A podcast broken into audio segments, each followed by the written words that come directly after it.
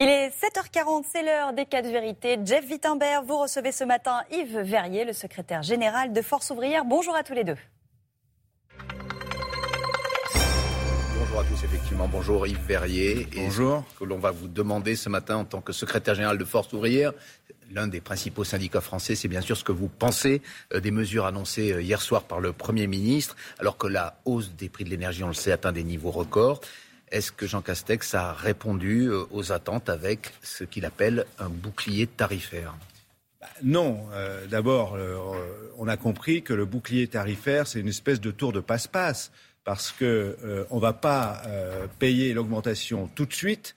Par contre, on la remboursera à partir du mois d'avril, c'est-à-dire qu'on va passer, il l'a expliqué, le moment le plus dur de l'augmentation, en espérant alors je ne sais pas s'il se passe quelque chose de particulier au mois d'avril, mais les prix devraient dégringoler, nous dit-il. Mais à ce moment-là, euh, on ne bénéficiera pas euh, de la baisse, si c'est le cas, parce qu'il faudra rembourser ce qu'on n'aura pas payé avant. Monsieur Verrier? Ben, ce qu'il aurait fallu avant, c'est simple. D'abord, le chèque énergie, vous l'avez dit dans votre euh, reportage précédent, c'est déjà 600 euros l'augmentation euh, par ménage que représente l'augmentation de l'énergie. Donc le chèque énergie 100 euros, c'est pas assez, et ça concerne des ménages très pauvres. C'est le seuil de pauvreté à 50 euh... Jean Castex a promis de revenir sur euh, ce chèque énergie éventuellement le revaloriser encore si, si la hausse continue et ça ne va pas non plus dans le bon sens. Vous n'avez rien entendu de positif hier dans ces propos bah, Il y a une volonté euh, de freiner l'impact de la hausse mais euh, in fine, il faudra bien de toute façon euh, la payer.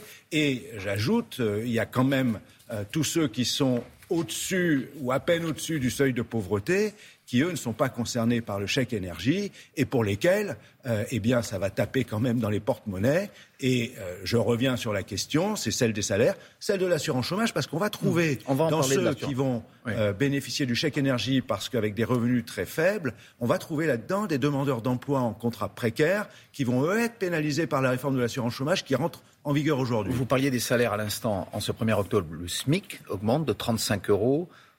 J'imagine que vous considérez cette hausse insuffisante. On rappelle que depuis 2012, le SMIC a toujours augmenté selon l'inflation, qu'il n'y a pas eu de coup de pouce supplémentaire. Est-ce qu'aujourd'hui, vous considérez qu'il aurait fallu faire plus? Oui, parce que Et quand, quand, la ministre du Travail euh, dit c'est la plus forte hausse depuis de nombreuses années, euh, les 2,2%, les 35 euros, ça n'est jamais que parce que c'est la plus hausse, euh, la plus forte hausse de l'inflation de ces dernières années.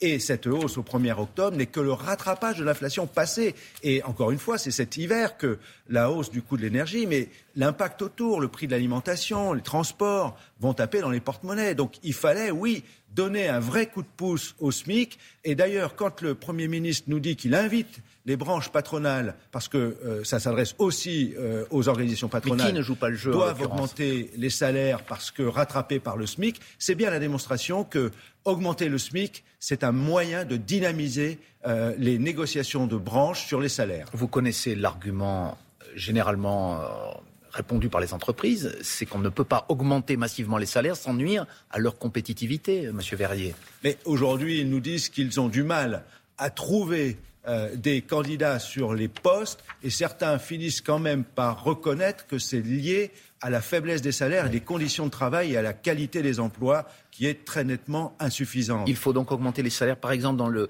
domaine de la restauration, euh, les, patrons disent qu'ils ne peuvent pas augmenter les salaires sans se séparer d'une partie de leur personnel. Qu'est-ce que vous leur répondez? Mais ce n'est pas un débat nouveau, ça. Les patrons ne veulent jamais euh, augmenter les salaires spontanément.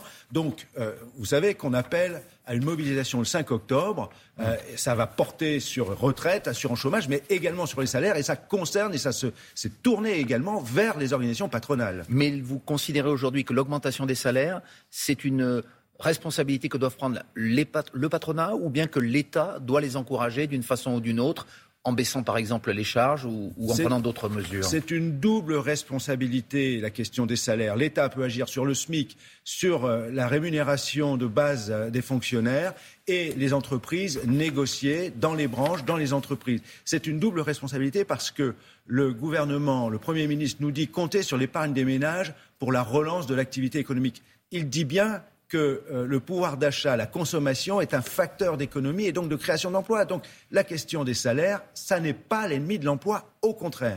On l'a dit, c'est aujourd'hui l'entrée en vigueur euh, de la réforme de l'assurance chômage. Un peu plus d'un million de demandeurs d'emploi vont percevoir moins qu'ils ne le percevaient jusqu'à présent. Les syndicats ont lutté euh, contre cette mesure qui entre quand même en vigueur. Ils avaient fait un recours devant le Conseil d'État. Est-ce que vous allez en faire un nouveau? Oui, absolument. Il est prêt. Le gouvernement a joué la montre. Il a euh, déposé son décret au dernier moment, à la veille du 1er octobre, tablant sur le fait que le Conseil d'État aurait euh, moins le temps de se prononcer sur nos recours avant l'entrée en vigueur. Il y a une forme de symbolique, de défi politique. Cela étant, notre recours euh, est euh, prêt. Il va être déposé euh, là en tout début de semaine.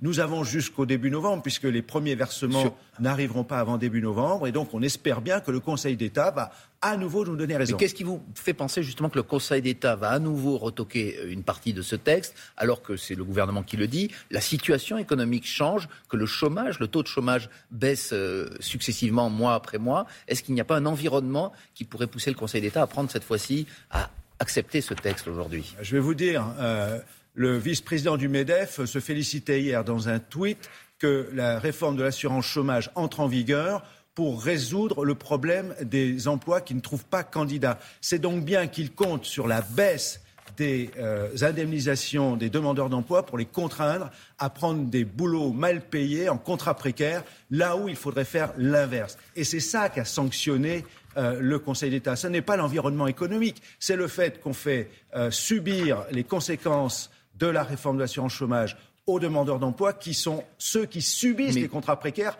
alors que la sanction de l'abus des contrats courts ne viendra qu'en septembre 2022, éventuellement. Vous connaissez la finalité de cette réforme, c'est justement d'éviter cet enchaînement de contrats courts et de périodes de chômage qui aujourd'hui euh, explose en France et qui pénalise aussi les salariés. Donc par ce biais, peut-être qu'il y en aura moins.